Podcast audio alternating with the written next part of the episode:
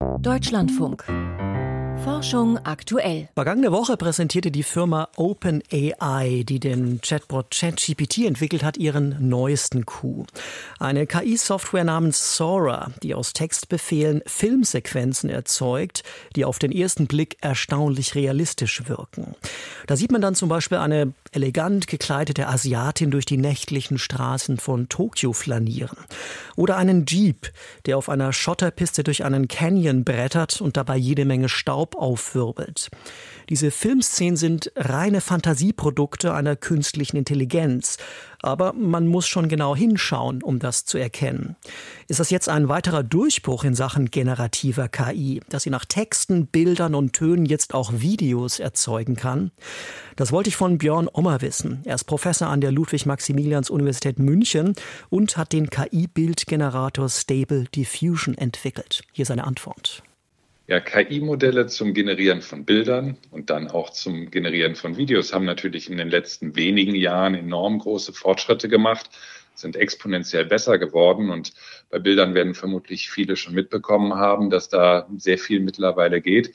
Videos waren dann doch noch eine deutlich größere Herausforderung. Und um das kurz zu machen, Sora ist sicherlich ein signifikanter Schritt nach vorne, was die Qualität der Videos angeht und insbesondere auch was die Länge der Videos angeht.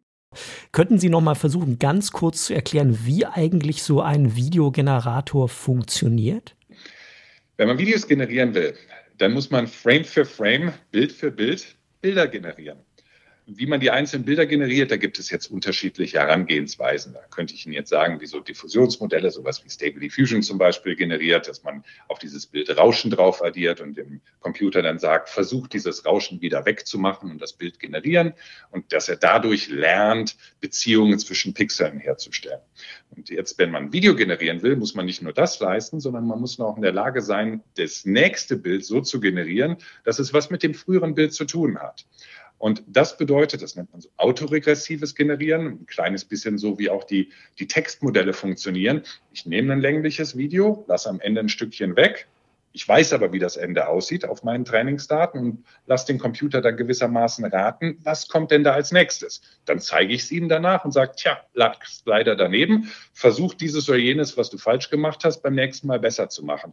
Dann geht das System hin, schraubt an seinen Stellschrauben dran. Beim nächsten Mal wird der Fehler ein kleines bisschen kleiner. Ich mache wieder diese Aufgabe, bei dem ich einen Teil verdecke, lass wieder diese Lücke auffüllen und so wird das System einen Tick besser. So funktioniert zum Beispiel ChatGPT im Training und so funktionieren auch viele von diesen Videosystemen inklusive diesem, die dann stückweise ein Video in der Länge immer weiter vergrößern sind ja Dutzende Videos, die man sich auf der Seite angucken kann. Mir sind zwei Beispiele aufgefallen. Äh, es gibt eine Videosequenz von fünf Wolfsjungen, die auf einem Feldweg spielen.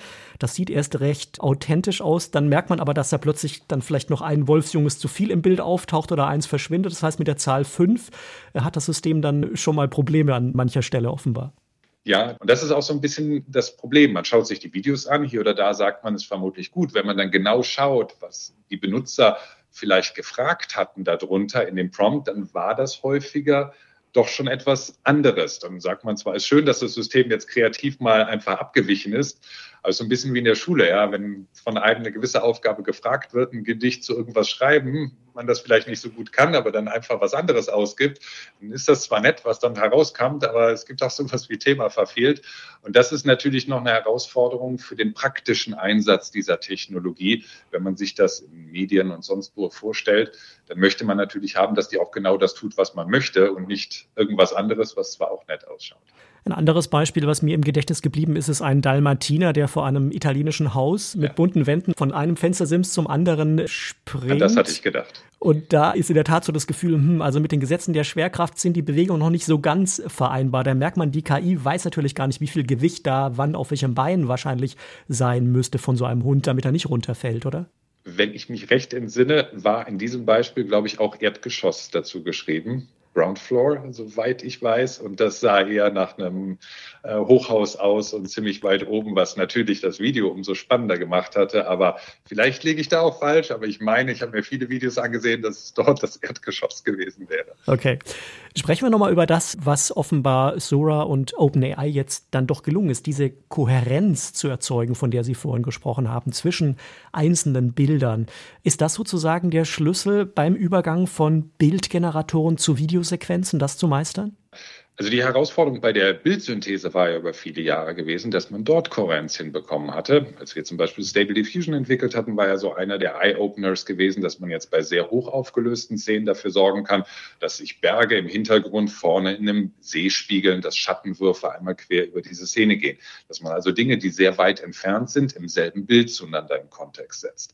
Da sind wir jetzt schon einen größeren Schritt weiter als Community. Die nächste Herausforderung ist natürlich von einem Frame zu Bildern in einem Video Video, die deutlich weiter hinten sind, auch noch Beziehungen herstellen zu können, dass das Video nicht gewissermaßen ja unter Gedächtnisschwund leidet und nach wenigen Sekunden vergessen hat, womit es dann angefangen hat. Das ist ein rechnerisch sehr aufwendiges Problem. Man kann sich das vorstellen. Das System muss sich ja merken, was es in den äh, Frames vorher, in den Bildern vorher generiert hat. Und wenn die Sequenz nur länger wird, wird es irgendwann schwierig, das entsprechend gut dem Computer noch beizubringen, entsprechend effizient zu encodieren. Da ist OpenAI jetzt einen Ansatz gegangen, der natürlich dann auch entsprechend größere Komplexität bedeutet. Die haben ja jetzt auch relativ viele Ressourcen zur Verfügung. Aber die fundamentale oder ultimative Lösung ist das sicherlich auch noch nicht für das Problem, was man ja sieht, wenn man sich genauer die Beispiele anschaut. Wie weit ist OpenAI da jetzt dem Rest der Community voraus? Also ist zu erwarten, dass andere relativ schnell nachziehen werden mit ähnlichen Tools? Das war eigentlich sehr, sehr spannend, dass äh, nachdem die statischen Bilder einen großen Sprung so vor zwei Jahren in etwa gemacht haben, dass dann relativ schnell viele Ansätze, gerade auch auf offene Systeme, also, ja, wie Stable Diffusion zum Beispiel aufbauend, relativ schnell Videosynthese betrieben haben. Aber ich würde behaupten, dass es viele Firsts waren, viele erste Ansätze, bei denen man sagen konnte, ja, guck, da bewegt sich etwas. Aber vieles, was wir bisher hatten, waren eher sowas wie animierte GIFs im besten Fall, ja, relativ kurze Sequenzen, bei denen etwas auch nur irgendwie herumgezappelt hat, sich bewegt hat. Und da ist Sora natürlich einen großen Schritt jetzt nach vorne gegangen und hat eine signifikante Weiterentwicklung, hat die Firma dadurch jetzt betrieben. Es sind eine Menge an großen Firmen, eine Menge an Forschungslaboren, an der Frage der Videosynthese dran und haben in der Vergangenheit auch schon Beispiele gezeigt. Da ist es nur der, eine Frage der Zeit, bis natürlich auch dort wieder die nächsten neuen Systeme kommen. Und ich würde jetzt nicht behaupten, dass OpenAI dort jetzt alleine in diesem Feld ist und den anderen jetzt komplett irgendwie davon gelaufen wäre. Sprechen wir mal kurz über mögliche Anwendungen dieser Technologie noch. Wird das sozusagen vor allem die Medienlandschaft verändern oder wo sehen Sie da künftige Anwendungen? Also es wird natürlich häufig proklamiert, auch von den Firmen, die es entwickeln. Das ist für den Medienbereich. Äh, bei den Bildgeneratoren war es so, ein PowerPoint Bilder generieren oder ähnliches, dass man da nicht lange suchen musste, dass das natürlich ein erster Anwendungsbereich ist. Das stimmt sicherlich im Spieledesign. Es ja auch genügend Sequenzen, die generiert werden müssen. Da ist das natürlich auch von sehr, sehr großer Relevanz. Nichtsdestotrotz möchte ich aber anmerken, dass ich ein wesentliches Anwendungsfeld von diesen Systemen nicht darin sehe, dass sie alles einfach komplett automatisch machen, man da irgendwie fünf Wörter hereintippt und dann als Medienschaffende genau die, die Videos herausbekommt, die man haben möchte, sondern eher in der Unterstützung, so wie es bei den Bildgeneratoren mir viele Experten in diesem Bereich auch schon gesagt haben, dass sie in diese Systeme gewissermaßen in einen Dialog eintreten, ein paar Ideen ausprobieren, Ergebnisse sehen, diese Ergebnisse wieder in die Systeme einspielen, etwas modifizieren und dann dialogisch, wie man das mit Kollegen und Kolleginnen machen würde, sich gemeinsam so einschießt auf ein Ziel, zu dem man sich hinbewegen möchte. Da sehe ich natürlich viel Potenzial drin. Und dann sind die Fehler, die im Moment hier oder da existieren, natürlich auch tolerabel, weil man natürlich das dann den Systemen austreiben kann. Also ein iterativer, kreativer Prozess, das wird zumindest ein Anwendungsszenario sein. Schauen wir noch kurz auf das, was Kritiker befürchten. Eine Flut von Deepfakes, wenn es jetzt so einfach ist, Videos zu generieren. Wie groß ist diese Gefahr und was ist von den angekündigten Schutzmaßnahmen zu halten, die OpenAI ja auch entwickeln will, um das zu verhindern, also um Missbrauch zu verhindern? Ja, also die Firma ist sicherlich bemüht, wie viele andere größere Player in diesem Gebiet, natürlich zu versuchen, dass das Missbrauchspotenzial reduziert wird. Wir werden sehen, was dort passiert. Ich glaube, das wäre jetzt ein bisschen zu früh festzuhalten, was dann schlussendlich dabei herauskommt. Es ist natürlich wie bei jeder mächtigen Technologie so, dass sie eingesetzt werden kann, im Guten wie im Schlechten. Ja, von Bad Actors natürlich dann auch ein gewisses Missbrauchspotenzial als solches besteht. Wir haben uns in der Vergangenheit bei Technologien, man, man, kann sich jetzt ausdenken, was man auch immer möchte.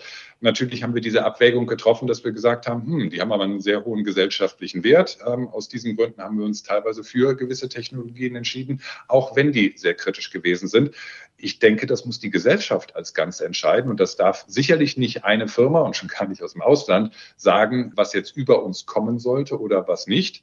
Und wir haben hier oder da schon bei moderner generativer KI gesehen, dass gesellschaftliche Akzeptanz sicherlich für viele Technologien bestanden hat, weil einfach ein entsprechender Mehrwert gesehen wurde. Aber nichtsdestotrotz bedeutet das, dass wir sehr kritisch natürlich auch mit genau diesen Problemen auf umgehen müssen. Und dazu gehört natürlich eine gewisse Media Literacy, Digital Literacy, die damit einhergeht, dass man versteht, wie das, was bei den amerikanischen Wahlen ja beim vorletzten Mal passiert ist, wie man damit umgehen muss, wenn auf einmal Content da ist. Und dazu kann ich nur sagen, ein beliebiges Bild, ein beliebiges Video was irgendwo auf dem Internet herumgeistert und was nicht irgendwie anderweitig validiert ist, das sollte man vermutlich so behandeln wie irgendeine beliebige Textseite, die irgendwo im Internet ist. Und ich glaube, da würde jetzt auch nicht jemand sagen, naja, aber das ist ja Text, der im Internet geschrieben steht. Natürlich, jeder kann alles Mögliche da reinschreiben.